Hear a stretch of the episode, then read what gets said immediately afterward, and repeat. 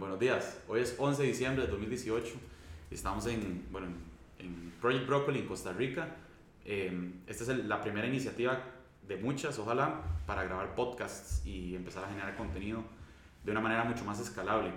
La idea hoy es eh, hacer una lluvia de ideas eh, de exactamente esto, de cómo queremos crear pilares de contenido.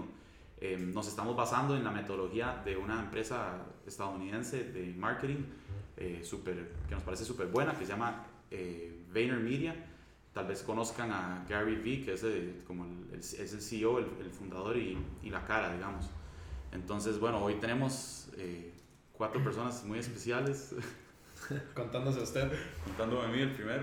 Bueno, mi nombre es Javier, eh, yo soy el, bueno, el gerente de Project Broccoli y em, eh, él es Esteban, él es el, el creativo publicitario de, de Project Broccoli. Eh, Fabián, levante la mano Fabián. Él es el, el, ejecutivo de cuenta, el que se encarga de manejar a los clientes. Y Sam Sahedi.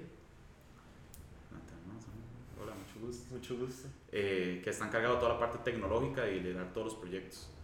Entonces, bueno, la idea es, o sea, no planeamos nada, como pueden ver, el set está espantoso y todo, pero la idea era arrancar de un día para otro. Eh, queremos empezar a generar mucha acción y, y mucho momentum para ver qué pasa con la agencia. Y queremos documentar todo de la manera más transparente, no queremos eh, maquillar nada.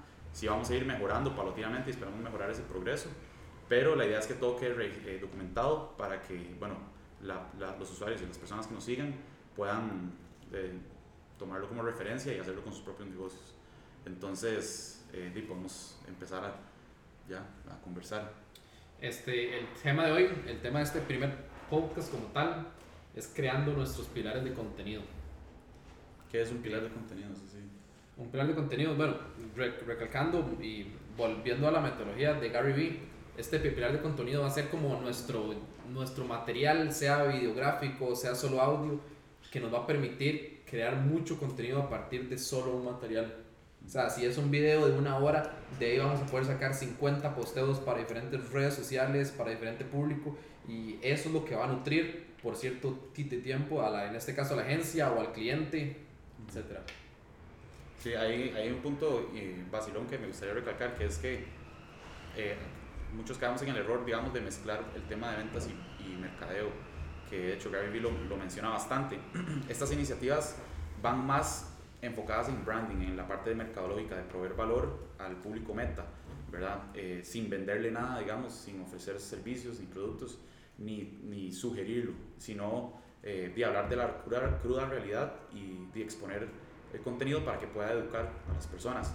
Entonces la idea es empezar a hacer eso con nuestra marca, Broccoli, ¿verdad? A través de este podcast sí, para darnos a conocer y eventualmente, por supuesto, hacer ventas, pero generando, generando valor, ¿verdad? Bueno, yo traje unas ideas, tal vez puedo empezar yo entonces. Sí. Dale. Ok, bueno, para mí el objetivo de, de nuestros pilares de contenido en sí, que pueden ser diferentes dinámicas, eh, es documentar nuestro trabajo, todos los retos que tenemos que enfrentar, eh, fracasos, o sea, ser honestos con, con qué nos sale mal. Eh, éxitos también y todo esto para poder educar a empresarios y profesionales eh, sobre el mundo del mercado digital. Para mí ese es el objetivo. Entonces, eh, bueno, Gary Vee lo que hace es que él tiene, si no me equivoco, tres pilares de contenido que, es, que son un videoblog diario que él hace, que creo que nada más él va caminando, va en el carro, donde sea, y se graba y le habla a su audiencia y lo sube de una vez. Em, también tiene un QA, que es un podcast, digamos, donde lo llaman empresarios de, de todos Estados Unidos y el mundo probablemente a hacer preguntas y él nada más las atiende y eso lo graban. Y también tiene el. ¿Cuál es el tercero? También tiene. El Solo, no, A los podcasts. Ah, bueno, tiene los keynotes, que son de las presentaciones. Él es un, pop- eh, un orador profesional, digamos, él da charlas, entonces eso lo graban también y, y lo suben y lo usan como pilar de contenido. Y están los podcasts con influencers también, que no me, si no me equivoco, que él visita eh, podcasts famosos eh, eh, como el de Joe Rogan, eh, bueno, no me acuerdo cuál otro, y lo graban. no solo es video, sino que también hay, hay material con audio. Porque también Ajá. muchas de esas entrevistas son. De hecho, que él, él- él se basa en video, de audio audio y escrito, en esos tres, o sea, video, en audio y escrito. En diversificarlo también en varias redes sociales. Ok, y ¿cómo Bueno. comenzamos con ellos? Entonces, em, bueno, siempre cuando, cuando yo propongo algo me gusta como nada más poner un pequeño objetivo y mencionar KPIs que se me ocurren nada más para dar como referencia. Entonces, bueno, el objetivo ya lo mencioné y bueno, para mí los KPIs serían, pensé en dos, la cantidad de testimonios de éxito que recibamos, que sean comprobables, ¿verdad? Obviamente, de alguna manera, y la cantidad de audiencia que, que manejemos, ¿verdad? Esos dos indicadores, si aumentan, es que estamos haciendo bien el trabajo y si no, es que hay que, hay que cambiar algo. Eh, pero bueno, ya entrando directamente a las ideas. Bueno, y a mí sí me gustaría mucho eh, usar un podcast semanal, nada más como este, para poder traer gente invitada, hablar de sus negocios, ver qué han hecho en digital, como el, mucho como el QA o, o como un, digamos, eh, un asesoramiento en tiempo real. Y obviamente es vacilón porque siento que genera ansiedad pensar en eso, puesto que no, nos podríamos exponer a no sé, no saber algo en el momento, no saber resolverlo. Em, pero yo creo que eso es más bien lo que hay que buscar para, para poder ponernos contra la espada de la pared. Un único como de preguntas live. Sí, podrían ser con llamadas inclusive, que, que, que, que recibamos llamadas y que nada más los pongamos al aire. Lo que no sé es cómo se hacen los filtros para que no salga cualquier persona ahí nada más y diga una cualquier llamada. Pero bueno, eso, eso lo podemos investigar. Eso puede pasar en cualquier. Puede pasar y, Sí, pero yo creo que hay, hay ciertos filtros que por lo menos filtran a la gente o, por, lo comprueban quién es antes de que lo pasen a, a la llamada. Contarlo para que lo, lo. Sí. Yo creo que parte, yo había pensado algo similar en, en, cuanto a invitar a empresas, que puede pasar es que nosotros estamos haciendo este podcast también para aprender y para mejorar y al invitar a empresarios de diferentes niveles, eh, desde una microempresa que tiene un año operando, eh, ya sea en nuestro ámbito como una agencia o algo que no tenga nada que ver por el servicio o producto que tenga, o una empresa grande, de alguien que conozcamos, algún familiar, algún amigo, que en este tipo de entrevistas se puede, nosotros podemos enseñar mucho y aprender mucho, que esa es la misma adrenalina que genera como que nos pregunten algo que tal vez no, no sepamos ni qué es y podemos aprender como una empresa pequeña, porque pasa en menos tiempo que nosotros, ha logrado mejores resultados, o como una empresa que tiene el doble de tiempo que nosotros, no ha logrado ni la mitad de los resultados que, que hemos generado nosotros internos y para clientes. Entonces para mí es demasiado importante tener gente lo que quieres es cómo filtrarlo, que tenga cierta experiencia empresarial y, o, y también dividirlo también, no necesariamente en cierta experiencia empresarial, sino también inclusive gente que ni siquiera ha empezado y quiere ir teniendo una idea de, de cómo empezar su propio negocio y no sabe, tal vez cosas que nos, nos, hubiera gustado que nos dijeran hace cinco años cuando empezamos esto y, y nadie nos dijo. Decirle a esa gente qué no hacer de todos los errores que cometimos nosotros. De hecho, que algo que, que, que yo estaba estudiando también de Gary Vee, cuando él dice, cuando van a pensar en el mensaje que van a dar, la primera pregunta que se tiene que hacer en qué soy bueno. Entonces es como tal, brócoli, ¿en qué es bueno? Entonces yo lo que me puse a pensar es como, ok, somos buenos en muchas cosas y cómo puedo hacer, digamos, para unificar la experiencia de todos nosotros en una sola cosa. Y lo que pensé fue ser una agencia o sea, ser una empresa que comenzó desde cero y ahorita, bueno, ya, ya, ya hemos crecido un poco, entonces lo, en lo que pensé fue como, ¿qué, qué tal si los si lo podcasts y todo esto se basa en cómo crear su empresa, sea cual sea, y con experiencia nuestra, con todo lo que ha pasado, inclusive si es parte de, de publicidad, se habla de creatividad, aquí cada uno es experto en, en, en un tema, entonces, si somos buenos en eso, reflejémoslo y hagámoslo ver, digamos, con así, digamos, con, con, con, lo que decía, de que la gente entre y comience a llamar, es como, hey, ¿y qué hicieron este, cuando al año se les presentó esto y no pudieron hacer esto y esto y esto? Y es como, ok, res, resolvámoslo. A ver qué, o, o, que la gente que le ha pasado cosas que tal vez a nosotros no nos pasó al, al, al iniciar. Muy buena idea, de hecho, me gusta mucho porque, de hecho, o sea, bueno, mi, mi dolor de cabeza desde que empezamos esto ha sido eh, de que siempre, o sea, nosotros somos una agencia de mercadeo digital, ¿verdad? Entonces, eh, no sabemos si está grabando. sí, está grabando, ok.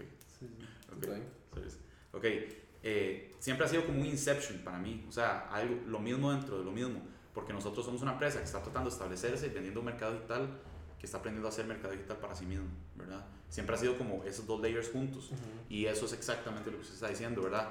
Eh, cómo crear un negocio y, y eso es lo, lo, que siento, que Gary Vee a mí siento que me comunica fuerte, es que, o sea, marketing es igual a negocios, o sea, es como, si usted, o sea, obviamente usted puede ser, no sé, estar en una industria, no sé, minera, ¿verdad? Y usted vende carbón a, no sé, a, o le vende oro ahí a IBM para que haga cables para, no sé, Intel y toda la hora. Em, ese tipo de industrias, digamos que no, no entran en eso. Pero la mayoría de negocios que cualquier persona puede emprender, o sea, el marketing y el negocio van demasiado de la mano, o sea, es demasiado importante. Eh, y eso es lo que, lo que podríamos explotar con su idea, siento yo. Sí. Yo digo Porque que el marketing va a estar metido en todo. Yo digo que no solo el marketing y el negocio como tal, sino como, porque también Gary lo mencionaba en un podcast que yo escuché de él, es el marketing, el negocio y la gente, las personas como tal, que forman parte de- del negocio como tal. Porque yo creo que en eso nosotros sí podemos dar una buena experiencia de, de lo que nosotros hemos, eh, más bien nos hemos salido del- del esquema de que, por ejemplo, todos los empleados tienen que tener un cierto perfil social, tienen que tener cierto título universitario, tienen que tener cierta experiencia y nosotros hemos mae, hecho totalmente como lo contrario en muchos sentidos y así hemos tenido éxito haciendo que la gente quiera trabajar acá, que es parte del éxito de, de VaynerMedia, es que la gente quiere trabajar ahí y nosotros a pesar de que somos una agencia pequeña, hemos hecho que todos los que estamos y los que han pasado hayan tenido una, una buena experiencia y Gary es demasiado enfático en, en eso, ¿verdad? Que la persona es demasiado, demasiado importante. eh, y bueno, y ahora como estamos nosotros acá, no, no pudimos haber estado en corbatas y, y no, no es nuestra esencia. Y, y yo creo que la gente todavía sigue demasiado atrapada hoy en día de que, de que Sí, la empresa tiene que estar demasiado esquematizada en, en cómo ha sido durante 50 años y, y ya todo cambió demasiado. Y de hecho, Gary también menciona en un, colegio que, en, en un colegio, en un podcast que nosotros vamos a ser la primera generación de papás, los que eventualmente vamos a ser papás, que vamos a ser totalmente normal que, los, que las personas no vayan a una universidad, por Ajá. ejemplo. O que nos saquen un 100 en matemáticas. Entonces yo creo que nosotros podemos dar testimonio de, de cómo una persona no tiene que cumplir cierto perfil para lograr ser exitosa eh, en lo que se siente bueno haciendo, que es lo que dice, que es lo que dice Esteban. A mí me gustaría aclarar una cosa que dijiste, que, em, bueno, o sea, siento que sí, lo que dijiste tiene- tiene- tienes razón. Ahorita los que estamos aquí, bueno, y algunos de los que ya no están aquí, amaban esta empresa, digamos, o sea, les encantaba trabajar aquí, de- en parte por el ambiente, en parte por la flexibilidad em, y diferentes razones, nuestra forma de ser, digamos, pero sí hemos tenido incontables malas experiencias, ¿verdad? Con gente. Ah, Eh. Y o sea, eso se cuenta. Se Exacto, o sea, eh, creo que dentro de lo que decía, de, de contar sobre el recurso humano y cómo era el equipo, em, o sea, nos ha costado un tanate, por aquí han pasado como 40, 50 personas, o sea, eso ha sido ridículo. Ni- Mínimo. Ni, yo me lo creo. Y, ¿verdad? Y, o sea, yo he hecho cada contratación que yo digo, y, ¿Qué man, hice? ¿qué he hecho, verdad? Pero bueno, de eso- esos errores son carísimos y uno aprende, o sea, uno aprende. Y uno aprende el valor de la gente que se queda. O sea, realmente eso es eh, priceless, digamos. Sí. Sí, no, lo que me refiero es como que, que siempre tener presente en cualquier proceso que vayamos a hacer para mejorar un negocio, inclusive el de un cliente, en que el personal siempre tiene que estar demasiado involucrado y motivado para lograr ese objetivo desde un segundo. No como una sola cabeza que esté pensando todo y sea alguien que esté... De hecho, que ahora cuando usted mencionaba eso de que de- de- del mercado, digamos, y que también estaban las personas, que es muy importante, ya en el mercado siempre está el cliente, el que compra el servicio, el que compra el producto. Este, al- al- algo que, que mencionaba, digamos, Gary Vee es que son dos cosas. A usted le tiene que importar lo que diga la gente y tampoco, no, o sea, y también le tiene que valer lo que diga la gente. A ver, porque a mí me importa lo que diga mi cliente de mí, de, lo de mi producto y todo el asunto. Pero si yo quiero hacer algo que yo sé que está bien y voy por el buen camino, ¿qué me importa lo que diga la gente? Digamos, si, sordos. ajá, si, si, si queremos hacer este podcast y es comenzar a tratar de que la gente que está creando su propia empresa, de, ya sea de zapatos o, o una agencia, y darle nuestras experiencias, inclusive aconsejarlos mercadológicamente, que es lo, también algo que podemos hacer, y s- se hace y ya. Y al mismo tiempo escuchando qué dicen acerca de nosotros, el público, que veo no este podcast. O sea, si a este podcast lo ve una persona, es una persona que no lo hubiera visto si no lo hubiéramos hecho. Entonces ya uno es ganancia. Mm. Bueno, entonces, para ir recapitulando sobre el tema, creo que el objetivo está bastante acertado, ¿verdad? O sea, lo tenemos claro, que es con- documentar lo- la realidad de, nuestra, de nuestro negocio para educar. Luego, el tema, también siento que, bueno, son muchos temas, pero yo creo que sí se pueden meter todos en el mismo podcast para, En no, para, para no complicarnos hacer un podcast semanal, que sé yo, como hoy, que sea, ¿verdad? Cada martes a las 10 de la mañana, por ejemplo, lo grabamos, lo que duremos en, en subirlo. Y después, bueno, ir valorando si hacerlo en vivo, ¿verdad? De una vez. Tal vez cuando ya seamos un poquito más diestros con esto de hablar y, y, y la logística y demás, podamos hacerlo en vivo y sea mucho más bonito.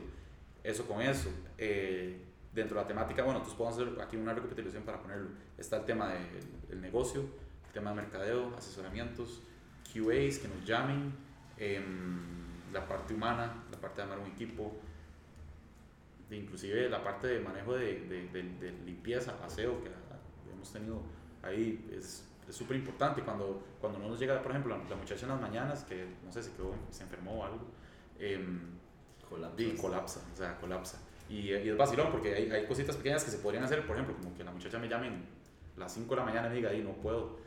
Entonces, por lo menos uno se levanta y, y barre, limpia y, y, bueno, ya se puede trabajar.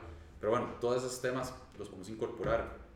Eh, también me gustaría hablar de cosas no tan directas al tema, sino de cómo hacemos para que este podcast sea divertido, pero para que la gente eh, tenga un, un, como un, no sé, se sienta parte de... Eh, Parte importante es ser reales, ser genuinos, o sea, no tratar de hacer algo perfecto, sino tratar de ser como uno mismo y tratar de dar el valor a la manera que uno sabe hacerlo. Mm. Es parte de lo que decía Gary Vee, que entre uno más esfuerzo por hacer un contenido perfecto, que nunca va a lograr sacar nada, que nada más uno tiene que ser real y... Y darle contenido. Exacto, mm. o sea, grabarse más que crear, documentarlo, como documentar todo lo que ya sabemos y ya con eso se pueden crear contenido interesante que la gente podría aprovechar. Sí, eso es bueno que la gente sepa desde ya que puede escuchar una mala palabra ahorita y es, es como somos nosotros, que al final de lo importante es el mensaje final que se lleve de cada podcast y no que si en el camino fuimos demasiado formales o demasiado informales, sino que le quede algo positivo Exacto. para poder seguir aplicándolo, ya sea en su vida personal o, o profesional. Que sea contenido con el que el público se pueda identificar.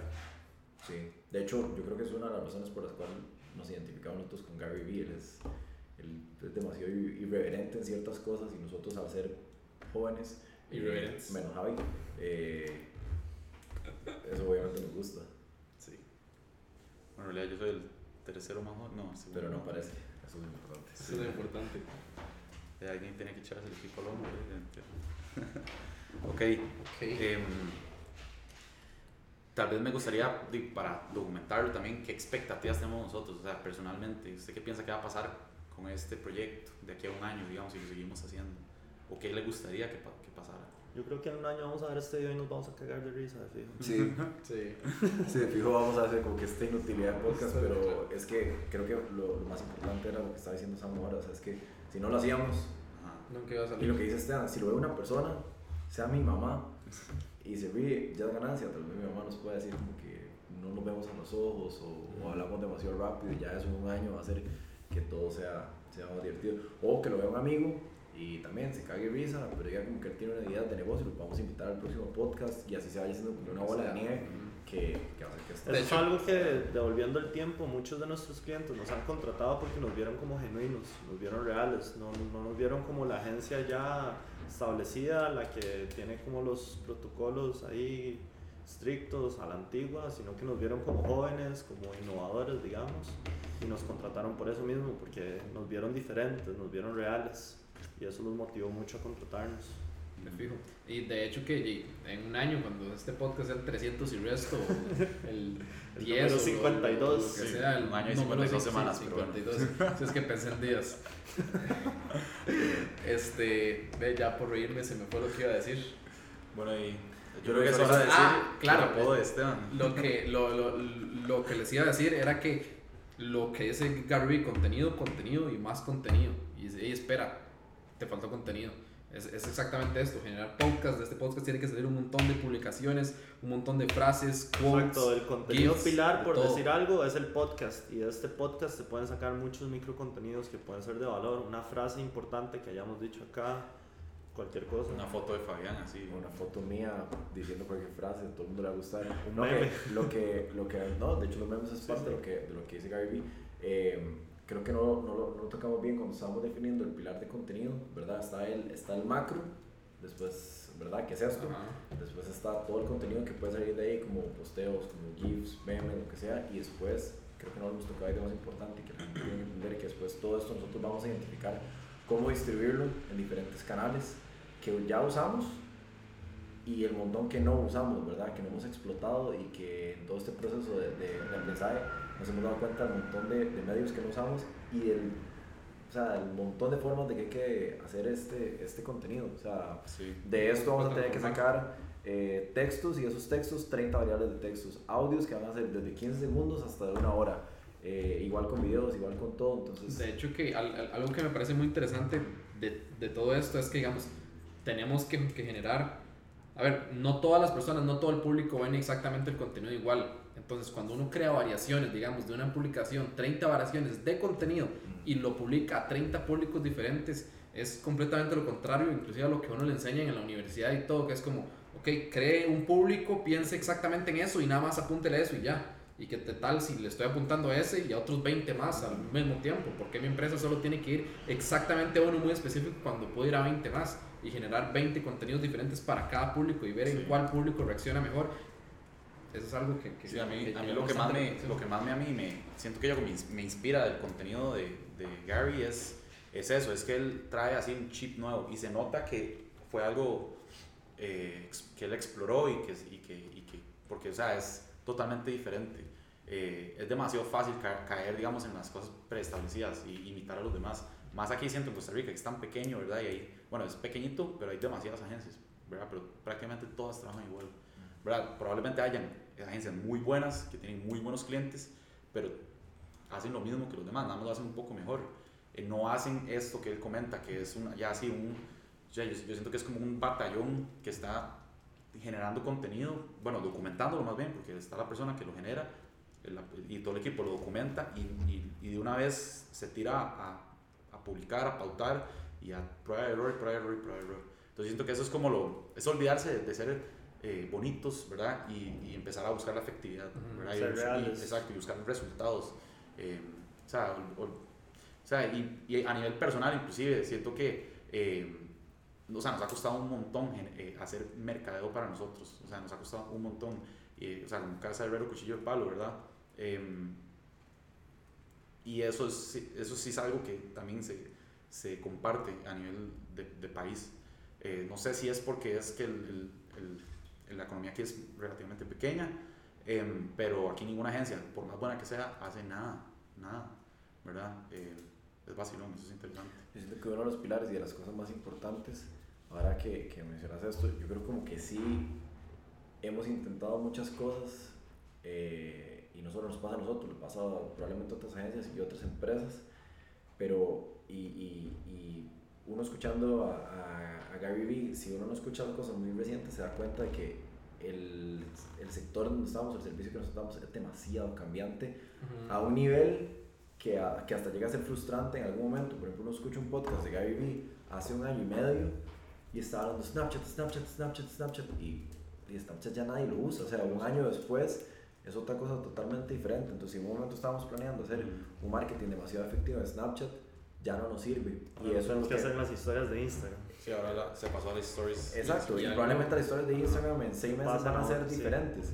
Entonces la gente y nosotros tenemos que tener demasiado claros que, que Hay que adaptarse constantemente. digital es demasiado cambiante y hay que tener demasiada paciencia en el sentido de que las vallas van a seguir siendo vallas y han sido vallas durante 100 años y nuestro servicio es demasiado cambiante y el cliente a veces no entiende que uno para crear contenido tiene que tener la facilidad de tener confianza en a quien está contratando que digamos, el otro día yo estaba hablando con Javi eso que veníamos en, bueno, en carro caminando no me acuerdo Em, nosotros hemos caído en, en el error de ser demasiado esquemáticos en decir, bueno, eh, cliente o, o nuestro mercadeo, vamos a hacer A, B y C durante los próximos seis meses. Y queremos decir nada más como, ok, vamos a cumplir este objetivo, tenemos estas herramientas y vamos a, ahora sí, vamos a crear el contenido que queramos conforme vayamos viendo que va a responder el objetivo.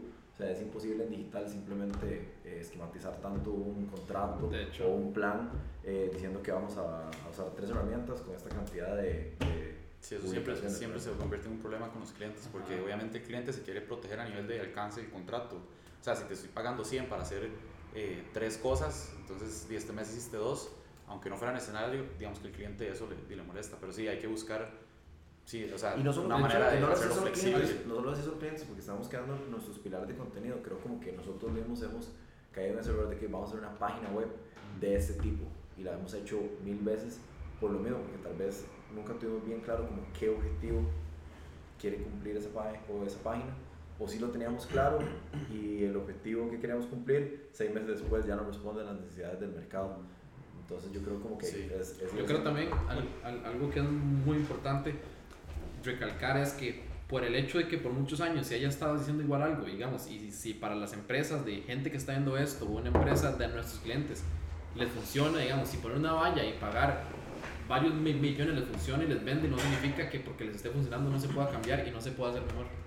Que es algo que cuesta mucho asimilar, digamos, si uno como agencia, digamos, le está yendo bien haciendo solo páginas web y solo páginas web y solo páginas web, de quién dice que no se puede mejorar y no puedo abrir mi mercado a otro producto o cambiar mis servicios y transformarlos de una diferente manera y me puede ir mejor. Y La es algo que, a la- que- conforma. ajá, y es algo que a la gente le cuesta entender porque como ya están conformes y estoy bien económicamente y me está yendo bien, quedémonos aquí, queditos, cuando el mercado no para moverse nunca. Es algo que nos pasó a nosotros. Sí, también. bueno, no, y Javi, Javi que, y yo que también hablamos de eso, eh, eso sí fue ayer, es que es demasiado admirable de, de Gary Vee es eso, como diciendo que él mismo está cambiando su modelo de negocio con el cual está siendo demasiado exitoso, generando millones de millones de dólares, porque o sea, es, es millonario, o sea, y, y no le hace falta tal vez cambiar su modelo de negocio, porque él mismo lo dice como, prefiero yo fracasar, o sea, hacer cambiar mi modelo de negocio antes de que el mercado me obligue a cambiarlo y yo fracasar. Digamos, él sabe que esto va a cambiar y que esté generando millones de dólares no significa que lo va a estar generando en 5 años. Y él mismo va a hacer probablemente generar pérdidas para él en, en estos 5 años con tal de llegar a ese punto. Eso requiere demasiada valentía y eso no solo aplica en digital, aplica o sea, para nosotros, aplica para aplica para cualquier empresa que dice, "Ma, estoy empacando mis productos de esta forma eh, porque a la gente le gusta la textura, le gusta el diseño, pero di, si uno sabe que uno en 10 años ya ese producto no se va a usar así, ma, uno debería cambiarlo ya, aunque sepa que no hace falta hacerlo ya, pero probablemente ese riesgo, Cuando ya Nadie toque que- el cambio van a ser los pioneros. no, nadie, muy poca gente tiene la garantía de hacerlo y nosotros hemos sido también di, víctimas de eso. Y No, están, los, están los clásicos ejemplos, obviamente. El típico ejemplo que tiran en la universidad es ¿verdad? De, de Kodak, ¿verdad? que era el rey del todo de la fotografía y ya no existe. ¿verdad? Y es, es como el clásico textbook example, así ya. Eh, hay otros. El otro día Gary Vee dijo sobre Sears, ¿verdad? que Sears, no sé quién ha ido ahí a Miami de shopping, ¿verdad? Y, era una tienda gigante, ¿verdad? Como JCPenney era, ¿verdad? Así. Y, simplemente quebró, y porque, porque no pudieron ah, transformarse antes de que, de que lo matara el mercado. Pero sí. De hecho, que algo que, que, que deberíamos hablar y, y tal vez la diferencia que, de que Javi lo mencionó al principio es la diferencia entre branding y ventas. Porque digamos, al- algo muy importante es que, y, y lo hablaba con Javi ayer, este, el branding es lo que va a hacer que su marca en 40 años siga, siga siendo y siga siendo su marca y siga existiendo. O sea, si en 40 años un banco en este momento está reclutando a jóvenes y haciendo que los jóvenes estén full con ellos y que no se les vayan 40 años, van a seguir existiendo porque esos jóvenes ya, ya saben qué es la marca, digamos. Y el clásico ejemplo, igual co- como lo que decía Javi, es con Coca-Cola. Cuando uno se pregunta como, ¿por qué Coca-Cola nunca me vende una Coca? Siempre es experiencia, haga esto con la Coca, haga esto con el otro, porque mientras esté en la mente se va a vender. O sea, mi- mientras esté en la mente de la gente y la gente se recuerde siempre que Coca-Cola está ahí, es, es- exactamente esto. Si Coca-Cola no hubiera hecho eso desde un principio, muy probablemente si el marketing de ellos, el- lo de venta, se basara en, hey, nada más cómpreme mi copa, co- co- cómpreme mi coca, puede ser que estuvieran. No hay Navidad mejor. sin un anuncio de Coca-Cola con osos polares. De hecho, que, y algo que, que, que mencionaba ayer Javi, un- uno como McDonald's hoy lo más probable valga más la marca McDonald's que Que todo lo que venden los restaurantes. Y es que es puro branding. Sí, eso es, eso es de hecho, Yo creo que eso es lo más importante, ese debería ser el tema central. sí, el branding. eh, Pero más que brand, o sea, obviamente sí, demasiado importante, pero yo creo que es branding versus ventas, porque sobre todo tal vez en el, en el mercado que nosotros conocemos más, que es el de Costa Rica, porque a pesar de que nosotros tenemos, y por dicha clientes afuera y hemos tenido la experiencia, sería mentir que conocemos demasiado del mercado fuera de Costa Rica, es nosotros mismos y todos nuestros clientes se dedican a vender servicios o productos y casi que ninguno tiene una marca definida o algo por lo cual los van a recordar Y que no se preocupa eh, por su branding. Es que, es que ni siquiera saben, ni siquiera saben que es importante, probablemente. y se preocupan por vender nada más y vender ya, ya, ya. O sea, es importante porque, a ver, tiene que vender es para que mantenerse. todo, el mundo cae en ese error. Nosotros nos pasó lo mismo. O sea, nosotros somos una agencia, ¿verdad? O sea, eso es lo loco. Entonces, imagínense empresas tradicionales. Va a ser, casi que, la- el- está, casi que están destinadas a, a algún momento quebrar porque, a menos que, no sé, haya un cambio de generación o algo así, que puedan asumir algo como esto y empezar a embarcarse en Sí, sé, o una todo- inyección de capital, pero no a todo el mundo le pasa, digamos.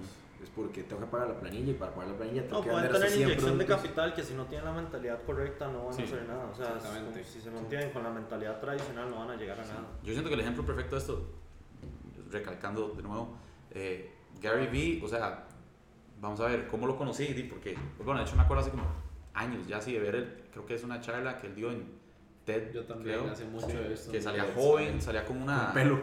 Ah, salía con pelo, salía con, como con una sudadera aquí y salía con la misma energía. Yo me quedé como, ¿quién es este mae? O sea, fue, sí me, no me, no me caló al punto que me caló eh, ahorita, porque ahorita me habla más a mi contexto, pero en ese momento fue como, ¿quién es este? Está- y él solo hablaba de, del- de los vinos, de hecho, que él eh, estaba la haciendo el negocio, exacto, la empresa familiar. Em, y después desapareció del mapa, obviamente, no volví a ver en mil años, hasta hace, no sé, uno o dos años que empezó eh, a hacer fuerte él su branding, pero como persona. Y eso es súper interesante porque, obviamente, por cómo, es, como, por cómo es él y sus planes a futuro, él tiene su marca personal y él tiene su agencia de mercado. Pero su agencia de mercado, al igual que nosotros, él siempre, al parecer, lo ha visualizado como una plataforma. O sea, es una plataforma para un montón de otras cosas. Y es su, eh, su máquina para hacer cash y un montón de cosas. Eh, pero él no le invierte branding a, a la agencia, ni siquiera. Porque él, él, él se usa a sí mismo como cara. Como Entonces, si usted se mete a las redes sociales de eh, VaynerMedia, tienen nada, cero interacción. Sí. O sea, sí los usan activamente, son buenos, pero 10 pero likes. Nada, o sea, no tiene nada. Y usted se mete a las redes sociales de, de, De Gary o sea, Vee. Gary Vee tiene, ¿cuánto era? 4 millones y medio de, de seguidores en seguidores en Instagram y demás. Y di la cantidad de contenido y pauta que él hace de solo branding, o sea, de solo él hablando y educando personas. Generar es, contenido de valor. o sea, nosotros estamos en Costa Rica y a mí me sale, eh, bueno, no sé si me ha salido publicidad de los y nada más. Los sigo. ya también es demasiado orgánico, o sea, la, la, la interacción que él genera eh, hace que los nuevos algoritmos de las redes sociales hacen que ya no le sale Sí, pero estoy seguro que él tiene una buena campaña de retargeting. Ah, por también. supuesto, por supuesto, sí. Ah, bueno, la palabra que él usa para, para explicar esto del branding, eh, de ser uno el dueño de, de la marca, eh, es leverage, o sea, como apalancamiento. O sea, cuando uno está nada más vendiendo y vendiendo, o sea, el apalancamiento lo tiene el cliente, porque el cliente dice, "Y no, no quiero, o, o sí, o negociemos, o tal vez. Em, pero si uno es el que, que- el que llama la atención, el, el que uno ya tiene la atención del mercado, entonces uno tiene el apalancamiento. Y a nivel de, de no sé, de nuevas oportunidades, eso es lo que él hace. O sea, él, él consiguió la, el- la atención de millones de millones y ahora él sacó, bueno, hace rato ya sacó una línea de, de tenis con la firma de él, ¿verdad? Él ya sacó, acaba de sacar un, un nuevo proyecto que se llama Empathy Wines, que es una, una línea de vinos eh, de él y la está posicionando ahí y un montón de cosas, o sea, eh, pero igual es- súper interesante porque él se está haciendo publicidad de él, ¿verdad? A nivel personal. Y ahí le hace publicidad de vez en cuando a los sneakers y a los, y a los, y a los vinos. Pero, o sea, yo sé que es VaynerMedia por él, ¿me entiendes? Y probablemente millones de personas ahora quieren o trabajar para VaynerMedia o salir en los podcasts de VaynerMedia o lo que sea eh, Por él. por él, ¿verdad? Entonces es vacilón porque la parte del branding eh, se puede acomodar de muchas maneras. Él también mencionaba que no necesariamente tiene que ser la persona, porque por, por ejemplo, eh, qué sé yo, si yo no quiero ser una celebridad o lo que sea, pero di, mi negocio necesito di, que sea exitoso de aquí a 50 años para que me dé comer el resto de mi vida, eh, él perfectamente dice que se puede hacer a nombre de la- desde el perfil de la empresa, como si VaynerMedia hiciera lo mismo. Todo lo que él hace. Exacto. Ujú. Eh, entonces, bueno, eso lo quería mencionar para que quede de una vez claro. Yo creo que hasta cierto punto Gary Vee hace influence marketing para VaynerMedia. O sea, él es, él es el influencer de ellos, pero es, es de él mismo. Y di, como vos decís, vos no sabrías qué es VaynerMedia si no estuviera Gary Vee, pero así funciona con un montón de productos nuevos. Como dice, di, yo no sabría qué es eh, desde una aplicación nueva, no sé, poner cualquier ejemplo de empresas nuevas que, que están entrando en Costa Rica, como Globo, si no lo hubiera visto a través del canal de, de alguna celebridad costarricense. Ujú. Eh, yo sí conocía a Globo porque Globo es una empresa de afuera, pero hay mucha gente, eh, por ejemplo, alguien de mi familia lo tengo, preguntó qué es Globo, que lo vio en, el, en una historia de alguien. Ujú. Gary lo hace para su propia empresa, su propio influencer. Eso es demasiado chuzo. Exactamente, es como el mismo Inception Sí, que sí, estamos sí. hablando. Exacto. Sí. Ah, bueno, la parte de influencer marketing es algo que nosotros no hemos hecho y que es Deberíamos. fuerte, fuerte que- que entrarle. Y eso, bueno, No suele ser mucho ver, trabajo pues, de hormiga, eso sí. Y Pero también, vamos a ver. y, y también que, o sea, la parte como lo hace Gary la parte de los influencers es muy diferente a como se hace tradicionalmente aquí en Costa Rica. Aquí, aquí- aquí en Costa Rica es como, yo soy una agencia de carros, este, vendo carros de, de tanto a tanto, dos dólares, necesito un, un influencer. Entonces voy y busco un influencer con 500 mil seguidores que aparezca en una foto con, con mi carro. Y no tiene exactamente que ser así, digamos. Si yo tengo un influencer que, con, que tiene 10 mil seguidores y me va a salir más barato, ¿por qué no contrato a 20 de esos? O a 40. Sí, de hecho lo que, Y le- que me generan mucho más contenido a diferentes tipos de público. Sí, el dato que le he escuchado, yo creo que eran, creo que por campaña activa como 52 influencers de todo rango. Y, y lo que él dice que es interesantísimo es que los seres humanos somos pésimos eh, poniéndonos un precio, digamos.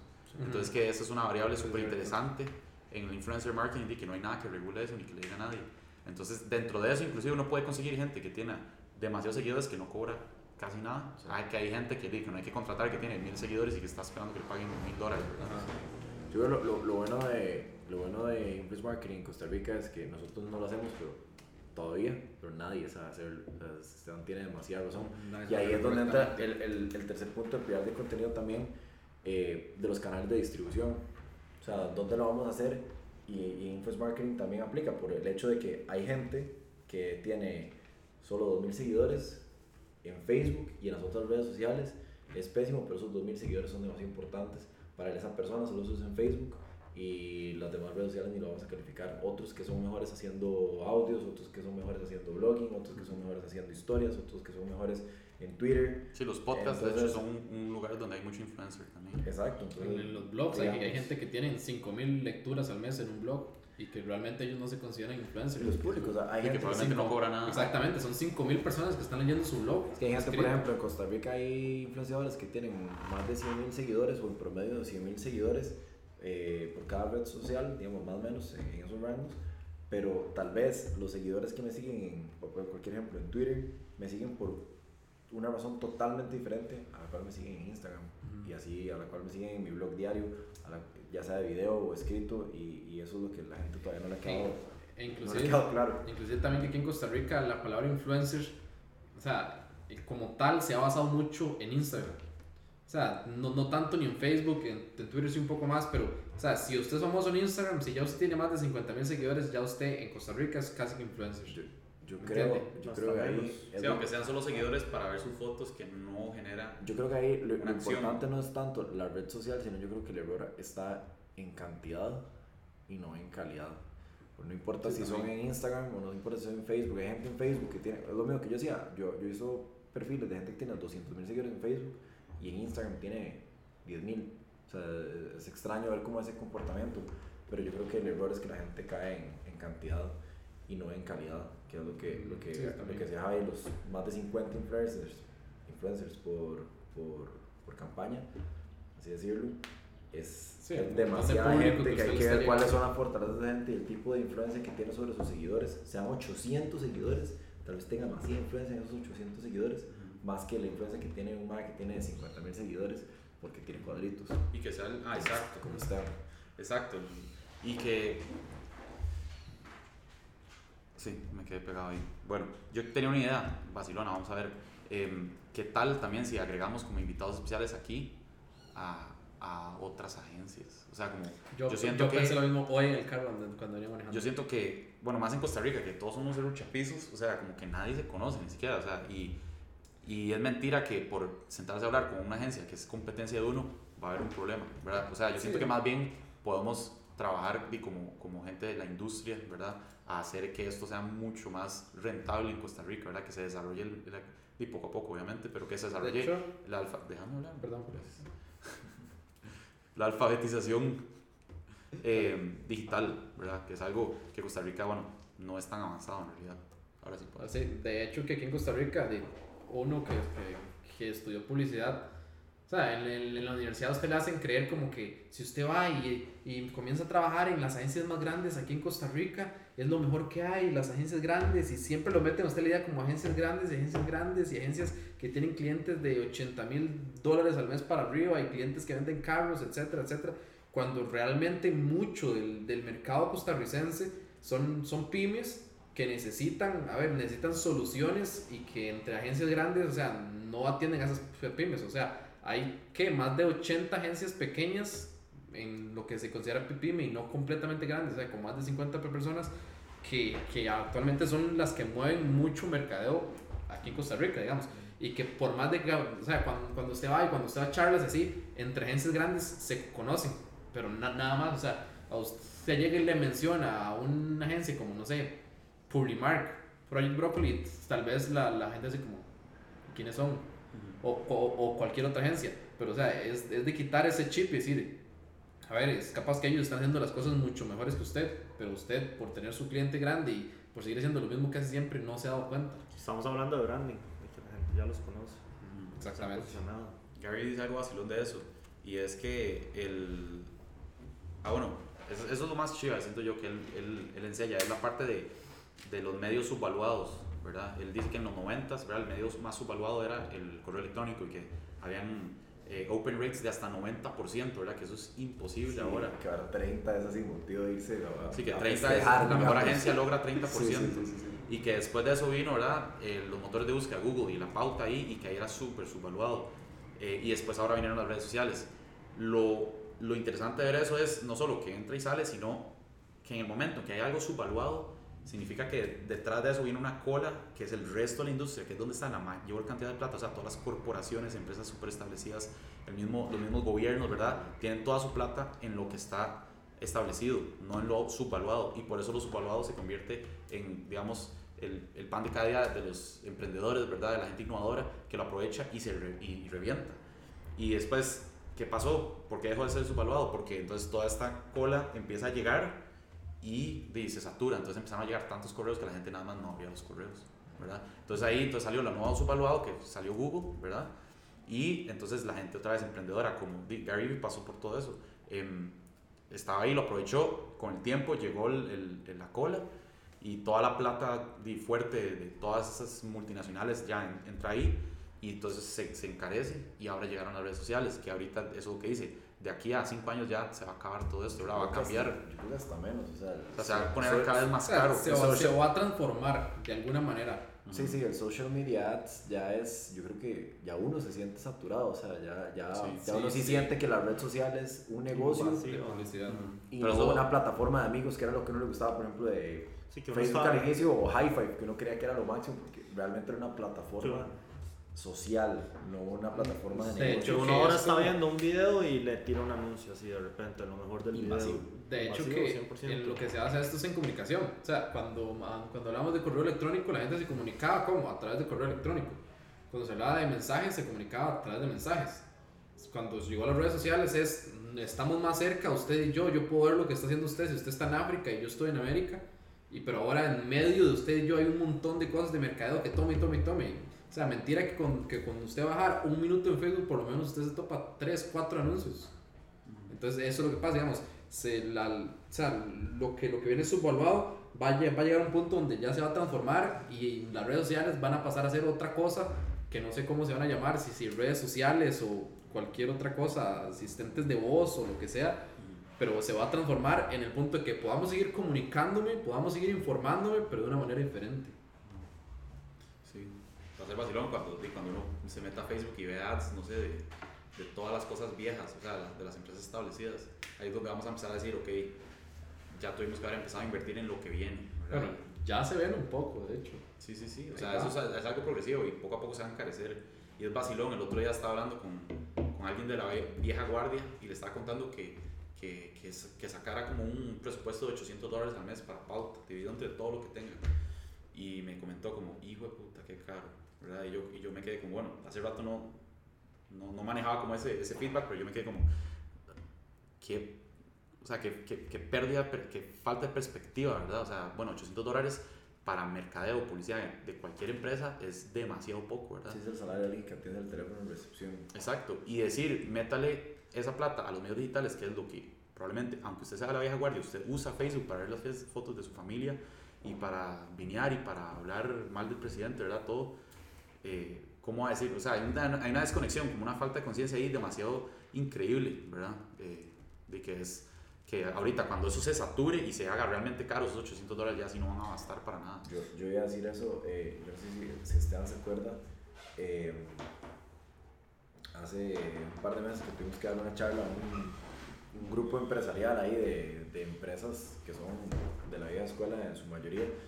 y, y dimos una charla de, de, de conciencia social hacia el mercado digital y yo, yo quería proponer eso como uno de los, uno de los pilares de contenido que debemos, de que debemos crear es concientizar a la gente que involuntariamente no se ha dado cuenta, eso mismo que, que estamos hablando, que el correo hace en los noventas era, era increíble. Era como recibir una carta a la casa. Para hacer, Ajá, exacto.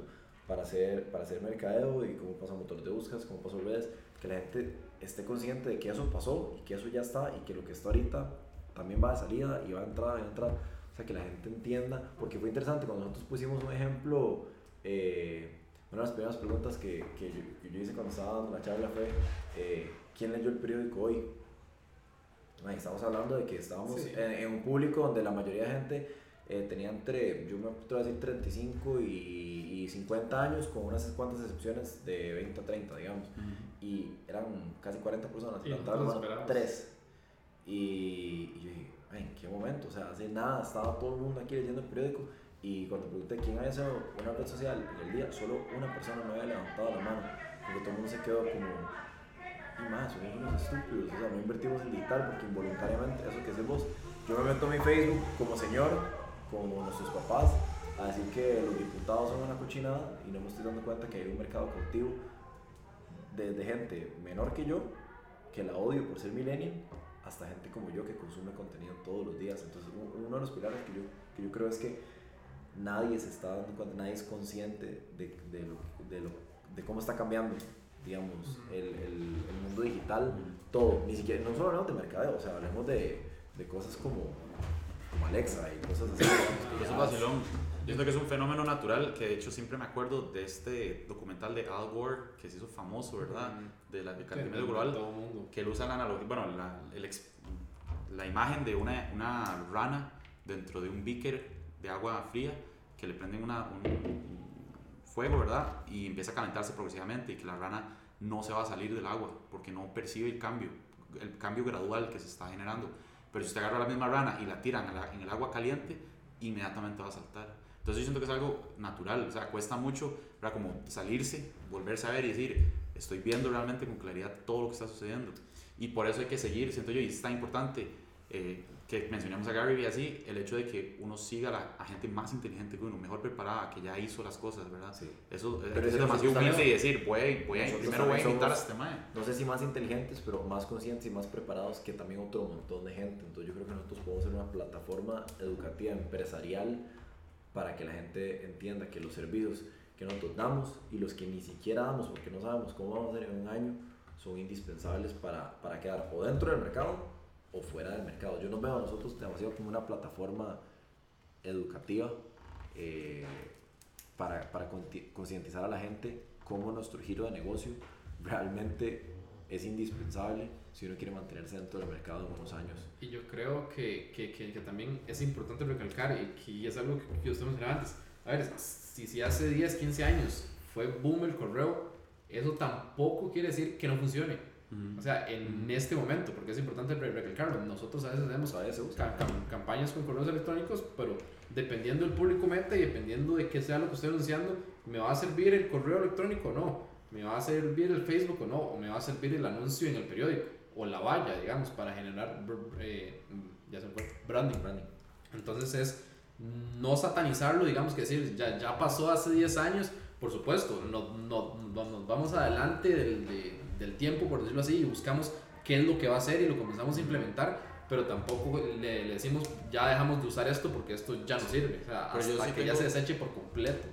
Sí, y, pero sí siento que hay, hay que sí hay que tirar una línea en algunos puntos que uno decida, como por, por, por ideología, por ejemplo, no sé, o sea, las vallas, digo, obviamente las personas las ven, pero es que, o sea, usted compara el presupuesto de una valla con el presupuesto de las iniciativas digitales y no hay punto de comparación. O sea, la cantidad de energía que una empresa, aunque le sobre la plata, dedica a eso, o sea, fácilmente es transferible a algo, ¿verdad? Y lo del correo sí, también. Eh, Y algo, algo importante con lo de las vallas es que las vallas nada más uno pone el anuncio y la gente lo ve y ya no se puede medir, no se puede analizar los resultados, no se puede ver a quién le llegó y a quién no. Con los medios digitales uno paga mil veces menos y uno puede ver exactamente a quién le llegó, a quién quiere que le llegue A y se usted. puede planificar mucho mejor. La única manera en que le venden vallas es como por aquí pasan 50 mil car carros al día Exacto. y estamos en Escazú. Exacto. Entonces ya usted va y dependiendo. Y no se puede ver cuánta gente lo vio, cuánta gente interactuó con ella, no nada, Pero- nada más es el, tra- el tráfico que hay Y, y- por esa y- valla. y lo vacilón que, que yo siempre he analizado de que por qué la gente a veces pone vallas, yo siempre me he imaginado, digamos, una valla es nada más para generar recordación de que aquí estoy. O sea, yo, yo, yo no entiendo a la gente que pone, que pone un código QR en una valla. O sea, re- realmente piensan que, Yo nunca he visto eso. que uno... yo sí lo he visto. No, yo sí lo he Y- visto. O sea, y es ir manejando y qué, güey. Y saco el teléfono para intentar escanear un código QR. O No, sea, pero eso es una caballa. no, en serio, en serio. Y, y ha pasado, como usted ve vallas con 100 palabras que usted no le da tiempo ni de leer las primeras 5, digamos. Entonces, o sea, puede ser que funcione y puede ser que no funcione una valla dependiendo para el público. O sea, y que... y- Pero es que Todo como tiene su yo- ciencia. Yo sí, estoy, yo sí, a, nota personal, yo sí estoy en contra de cualquier tipo de rotulación Ah, no, externa. por ¿sabe? supuesto. Sería increíble vivir un- en un mundo, en- bueno, más Costa Rica, que es tan bonito y verde y montañoso y todo. O sea, es contaminación visual así, al- al- más que ahora, la atención está centrada y todo el mundo anda el celular en la bolsa, o sea, Es- siento que, o sea, como, como un punto, o sea, como para dar un paso evolutivo así, como humanidad, deberíamos de, Sí, sí. de, de- de legislativamente así bloquear todos esos canales. Como en entonces, Europa. Como en la. Como en, sí, como En Europa Europa y no hay ninguna valla. Lo Sí, único que hay son mupis y, pantallas. Es más, Ah. eso, eso incentivar- incentivaría al turismo, y por ejemplo, un montón de cosas. los letreros en Europa en, en diferentes no son como digamos como aquí en Latinoamérica que los letreros, este es el edificio y el letrero está aquí salido a la calle. Ahí es pegado a la pared y Exacto, si uno llega y está enfrente de la mira, ve está todo este lugar. Bueno, pero ahí es donde yo voy, que nosotros podríamos ser esa plataforma educativa que haga entender a la gente, digamos, el por qué ese tipo de, de mercadeo no es tan efectivo como el que hacemos y como el que vamos a hacer, que ni siquiera sabemos qué va a ser. Qué chuzo sería ser, por ejemplo, la empresa que creó el- la iniciativa, eh, que inclusive va a tener que pasar como todo este país, hacer un proyecto legislativo y todo, pero por esos años, pero ser los primeros como que propusieron que Costa Rica sea el primer como país en Latinoamérica libre de contaminación visual por publicidad, o por lo menos regulada. Si sabemos que no hay ningún otro país en Latinoamérica que no haya... no sé, eso es un dato, es un dato de acuerdo a los que he ido. No conozco tantos países en Ok. Latinoamérica, pero todos los que he ido es, es una Sí, situación bastante similar a la que vivimos nosotros, ¿verdad? Eh, inclusive en algunos peor. Entonces, Está en Estados Unidos. o, por, sí, o, o por lo menos, Unidos, sí. o por lo menos digamos, si, si es demasiado utópico, por lo menos crear una forma como que uno diga, como una regulación, así como por ejemplo eh, los medios digitales regulan Como que ajá. cuánto texto puedes tener o qué tipo de diseño puedes hacer, porque literalmente no hacer como que hayan regulaciones publicitarias al, al mercado tradicional para que ser el, el país publicitariamente más ordenado. Que cuando ser- uno pasa ser por una pista, limpio. cuando uno pasa por una pista y hay 17 vallas seguidas así, Sí, pero... sí, pues, ahí pasa, Mm. pasa demasiado en la sabana de, de la General Cañas, llegando como hacia la Nissan. Ajá. Hay 20 seguidas que es imposible. Sí, sí, horrible eso. El problema- decir que haya mínimo 70 metros, 100 El problema metros es que los gobiernos también obviamente reciben ganancias de eso porque di, Ah. re- reciben obviamente impuestos. Entonces es un tema donde yo creo que te- hay que ser demasiado conscientes de que vivimos, eh, sobre todo nosotros que estamos en Costa Rica y esperemos que algún día estos videos se vean en diferentes partes. Tal vez no, no tenemos que ser tan utópicos, sino ponernos objetivos alcanzables, o sea, regulaciones. eh, donde sí, exacto, como Brandon Turuño dijo, utopia.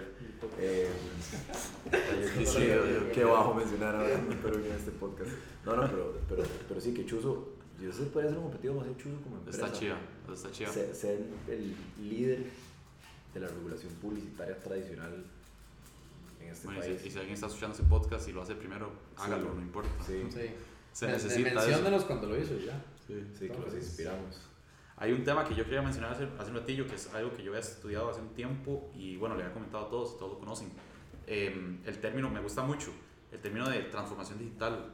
Eh, no sé si eso es, eh, si es, si es el término específico de la empresa de la que yo estudié eso o si es algo generalizado, pero ellos se referían cuando dicen transformación digital a la velocidad de cambio que una persona o una empresa, digamos, eh, puede generar para siempre tener un equipo de alto desempeño. Ese es el objetivo, ¿verdad? ¿Qué tan rápido usted puede adaptarse para tener siempre un equipo de alto desempeño? Entonces usted pone esa definición en cualquier empresa y usted genera básicamente la empresa líder de su industria, ¿verdad? Y, cuando, y, y, y la, o sea, uno dice transformación digital, uno piensa en, en, una computadora, o sea, digital suena a, tecnología, pero específicamente eso es lo que dicen, no se refiere a tecnología, digital se, se refiere a la velocidad del cambio. Y eso implica, o sea, desde que usted, no sé, llega y, o sea, puede ser desde que usted ordena su espacio de trabajo todas las mañanas, aprende a hacer eso, o que en vez de usar eh, MailChimp se empezó a usar otra plataforma y el cambio tiene que venir, eh, o sea, el, el, cambio veloz no viene de gerencia, sino que viene de cada persona de la empresa. Entonces, el equipo de alto desempeño se genera cuando todos en la empresa tienen esa actitud. Entonces, yo siento que hablando de todo esto, de cómo hace uno para tener, bueno, para hacer marketing y aprovechar siempre lo subvaluado, que eso va cambiando, es como la misma lógica de velocidad de cambio. O sea, y eso es lo que yo siento que cuando muchos de la vieja guardia hablan del mercado, es como, di, ahora que vos me comentabas, es que eh, tenemos 60 años y creo que era un podcast de, de Gary Vee que llamaron unos, unos granjeros a preguntarles sobre el producto de ellos, que ellos ya eran señores de 60 años y que no sabían si el mundo digital era para ellos y que les daba miedo y no sé qué. Es, eh, es lo mismo, o sea, como, obviamente uno puede entender como una persona así le da miedo, pero y, y qué difícil pedirle a alguien de 60 años que nunca, que no sé, tiene probablemente 60 años de no cambiar, ¿verdad? Sí, sí, que, que, que, que, cambie cada 5 años y cambie cada 7 años o 10 años, el ciclo que, que tenga, que tenga los medios. O sea, es, es, algo increíble, ¿verdad? Eso, pero bueno, yo siento que a nuestras generaciones ya es a lo que se tienen que acostumbrar. Y más bien, si uno está bien, bien centrado en lo que está haciendo y lo disfruta, o sea, más bien es demasiado, o sea, es demasiado chiva, o sea, es, es cosa nueva, o sea, qué pereza tener que hacer Facebook Ads por el resto de nuestras vidas. Pega un tiro. Qué, qué ganas de que cambie, que se transforme, que, ¿verdad? O sea, entonces está chiva eso. Sí, porque no vamos como aterrizando tratando de sacar el objetivo del, del, podcast, del podcast inicialmente, uh -huh. de ver como el pilar de contenido. Como... yo diría que el pilar de contenido ya lo definimos, ¿verdad? Es un podcast semanal que incorpore todos estos temas. Eh, siento que ese podcast pronto va a salir la idea para el segundo pilar de contenido. O si, por ejemplo, estamos haciendo el podcast y de repente nos dimos cuenta que esto de invitar agencias es un tema demasiado rajado, entonces día, hacemos un segundo pilar de contenido y lo, lo independizamos. Pero podríamos por ahora, para simplificar, nada más empezar a hacer temas algo, semanales. Algo que estaba hablando Gary Vee también era hacer eh, días temáticos, por ejemplo, hacer lunes de brainstorming, uh -huh. o miércoles de entrevistas, o viernes de... Bueno, está bonito. Y podríamos en este momento más bien hacer ideas, la verdad. Sí, podríamos hacer un par de días temáticos y un día que nada más sea de hablar de pilares de contenido. Oye, pongamos uno de, de, fijo ya de QA, porque ese es el que de fijo está chido. O sea, como más fácil de. QA slash entrevista podría ser. Ok. Entonces sería bueno explicar qué es QA para la gente. Bueno, preguntas y respuestas. Sí, QA es que nada más se abre el micrófono, digamos, y la gente hace preguntas y respuestas y, y ahí se, uh -huh. se sigue sí. la conversación. Ok, ese QA y entrevistas puede ser incorporar a todos los invitados. Digamos. Sí, sí, por eso. Ajá. Inclusive agencias y todo, ¿verdad? Sí, sí, el invitado que nosotros consideremos que podría ser un buen fit para podcast. Pero bueno, es que siento que todo está demasiado ahí adentro, porque si vamos a dar un asesoramiento, sí, también está dentro del QA y el asesoramiento. ¿Qué se sale de eso? De las ideas que hemos dicho. Lunes de brainstorming. brainstorming. Pero aquí ya se qué tipo de brainstorming, digamos. O para con empresas. Ajá, exactamente. ¿Para qué? Ah, bueno, o sea, puede ser un, un, un, podcast, podría ser reviews, como que empezamos a usar. Eh, reviews de software, sí, ajá, exacto. Marketing, eso podría ser. Eh, cosillas así. Eso está chido. Eso está muy tuanis y directo al grano. Sí. Porque podemos dar QAs, entrevistas y invitados en uno y el segudo que sea de. Yo digo que el tema del brainstorming podría ser, no sé, se me ocurre pensando en voz alta, que la esencia del brainstorming como tal, digamos, lo que lo define es que una de que, de que cinco cabezas van a pensar mejor que una, por más de que los involucrados sean creativos o no. Entonces, digamos, si uno hace con brainstorming, podría ser, por ejemplo, interesante invitar a cualquier persona de una empresa, de una agencia o que tenga una idea a que nos cuente y entre todos nada más empezar a dar ideas que pueden llegar a ser tal vez no tan buenas, muy buenas o pueden ser tan malas que la persona diga como están tan malas que más bien tengo que hacer todo lo contrario a esto y de, y de ese brainstorming salen cosas buenas siempre va a salir algo bueno de que más cabezas piensen que bueno entonces yo No, digo y- brainstorming podría ser como algo así como invitar gente Sí. bueno eh, yo quiero hacer una aplicación que identifique al tomar una foto de un aguacate si está en buen estado por dentro no hay idea ahí y man, esa hora, ¿cómo lo hacemos? Y empezar, pegar. Sí. y empezar a No, pero Sí, parte- yo sé, Parte, parte de lo que. No, no, pues ya. ni por- Uno tomando el voto a todos No, los no. Es como un escáner, en realidad. Parte de lo que decía Gary que hablamos al principio de este podcast también, es que es mejor nada más documentar a tratar de crear algo nuevo. Así que tal vez esta idea del brainstorming, y se nos pueden ocurrir miles de ideas que hablamos todos los días, pero que nunca lo usamos para implementar algo, crear algo, sino que podemos documentarlo, repasarlo y ver si se puede hacer algo al respecto con lo que estamos pensando. Sí, bueno, inclusive de, de, de este mismo podcast, si después cuando lo revisemos de fijo uno Salen buenos salen extractos. cosas como, "Mae, nadie puso atención a lo que Esteban dijo al minuto 30, No, no, está demasiado bueno, pero eso es ¿Quién? normal porque Esteban... Fijo, yo doy las mejores ideas. Eh, pues podría ser, no sé, pensando más como en redes sociales, un día de quotes, de sacar quotes que los dijimos en las Bueno, pero eso es más No, para una publicación. extractos. Eso es Sí, no, más eso, para una publicación. no durante el podcast, sino post. Sí, post- eso es algo que se saca sí, del día temático. ya es el, la- las- el segundo, El micro. Ajá. sí, de la pirámide. Vamos a ver. Mm. Yo siento que cuando Podemos- empecemos a hacer el, el, el ¿Y QA, qué ya va a empezar a si demasiadas ideas. análisis de cosas que hacen otras agencias o No, casos de estudio. Podríamos hacer casos de estudio como de, de 0 a 100 hacer una campaña. Y Sí. que nos documentamos nosotros haciendo la campaña de 0 a 100 y, Uf, que es el podcast sea sprint, se llame como sprints, que sea como, ok, tenemos este objetivo, estamos en cero, gra- prendamos el, o sea, nos ponemos aquí, prendemos ahora, nos ponemos a trabajar y grabamos Para que todo. la gente también aprenda a valorar el trabajo creativo y de desarrollo que requiere. ¿Cuánto tiempo lleva? que Sí, ¿Cómo, sí, hacer, sí, ¿Cómo hacer un anuncio de Facebook de ¿Sabe 0 a quién hace 100? más? ¿Sabe El quién primer hace- podcast de 24 ¿Sabe horas. quién- sabe No, haciendo yo creo que habría que una campaña. editarlo para acelerar cosas, pero que sea genuino. ¿Sabe Miércoles de 0 a 100. ¿Sabe Que qué? se llegue con la idea y que al final del día salga todo y obviamente se hace un fast forward ahí de, las, de Ah, ciertas bueno, tomas. Podría ser un, un producto mínimo viable lo que se genera. Sí, también. O sea, como, bueno, a nivel de. Bueno, a nivel de campaña, mercadeo, de exacto. branding, de lo que, creo lo que que es bastante bueno en el sentido de, por ejemplo, eh, me he dado cuenta Está o sea, chido. a seguir como un par de artistas, eh, bueno, creadores de arte, no sé cómo quieren llamarlos, en, en redes sociales y como que la gente dice como, madre, ¿por qué ese cuadro o esa pintura o ese mural está valorado tanto? Y esa crítica siempre ha estado como demasiado constante en cualquier trabajo, madre, los más graban como su proceso, como haciendo un mural, haciendo una, madre, la gente dice, uy, madre, este maduró, madre, 200 horas haciendo ese cuadro. Más bien, lo está- lo está regalando, o sea, ¿cómo va a valer mil dólares? Yo creo que aplica exactamente igual para nosotros, ¿verdad? Lo- Lo, lo que implementa, crea para nosotros un buen producto, yo creo que nadie, nadie lo sabe, o sea, la gente lo paga.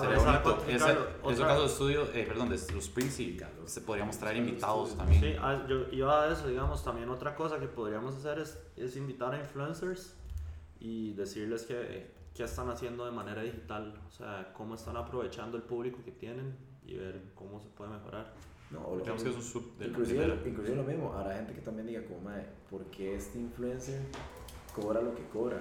Y ese mae, habrá algunas personas que van a decir, más que yo tengo 50 mil seguidores, ah, como habrán personas que dicen, ok, yo investigo la marca que me quiere contactar, trato, Mm. trato Soy la imagen que buscan los clientes para el producto de ellos, lo que habíamos hablado con...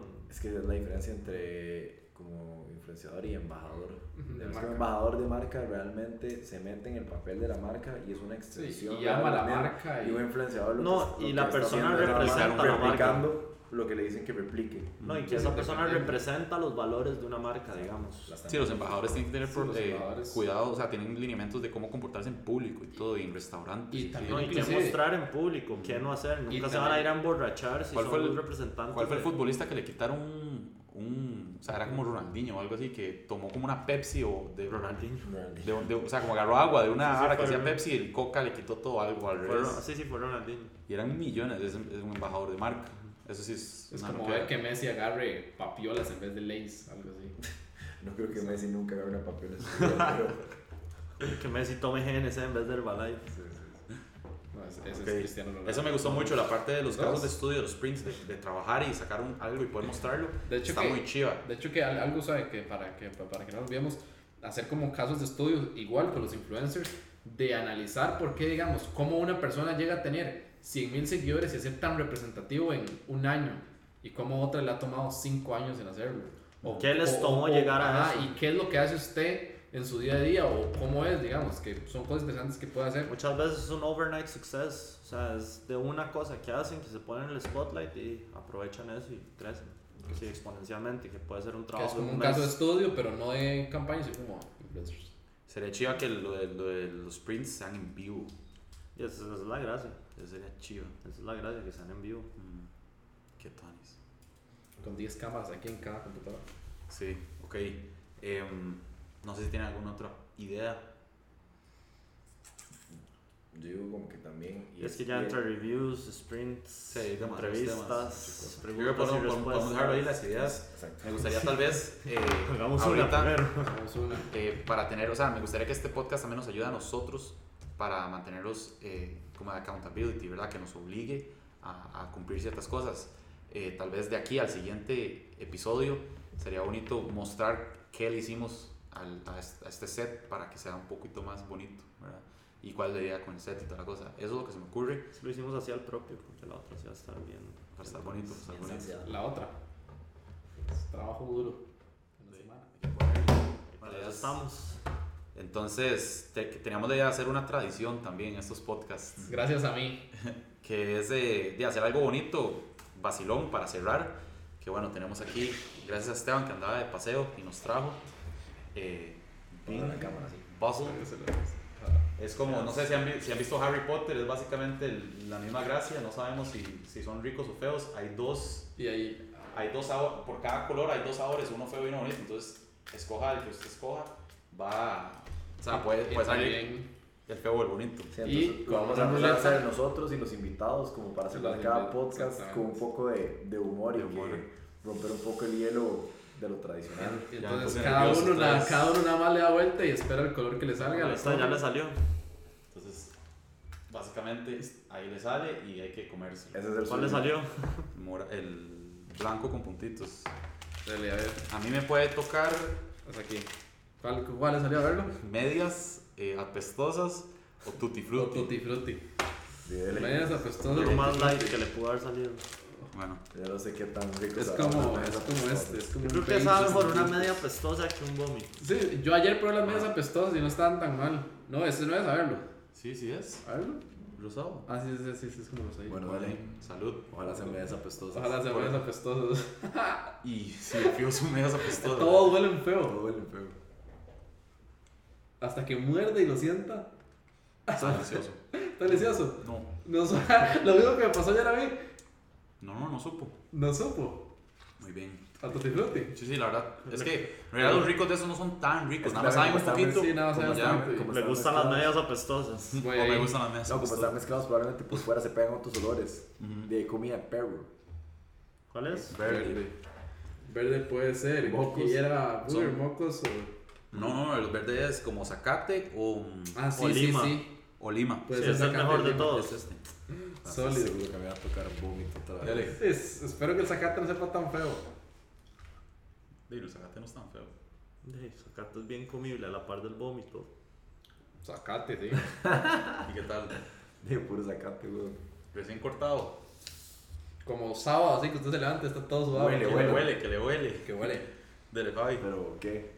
Y suave, creo que No, pero no es el vómito eso, digamos. No, no. Si es que yo quiero aclarar que a mí y a Javi ayer nos tocó comer vómito. O sea, ¿era vómito o qué? Era O vómito. Peach. Ajá. O melocotón. Como melocotón. Y es, yo casi me vomito. Igual Verde verde. También. Verde, pero. Pero verde- un poco Que mix. había, había una regla de volver a tirar si se repetía. Oh, sí, eso es Ah, cierto. sí, Sí, sí. vuelva, vuelva. Que usted mismo la puso. ¿Cuál es ese? Morado. Morado. Puede ser comida de perro o, pudín de chocolate. Uy, ma, esa comida perro tiene gas. qué asco. Qué picha. Ojalá sea comida de perro. ¿Es este? Sí. Bueno, y espero que sea qué. Salud. Uva. No, eh, comida de perro o pudín de chocolate. Mae, por favor, chocolate. Qué asco comida. perro. Dele, dele, dele.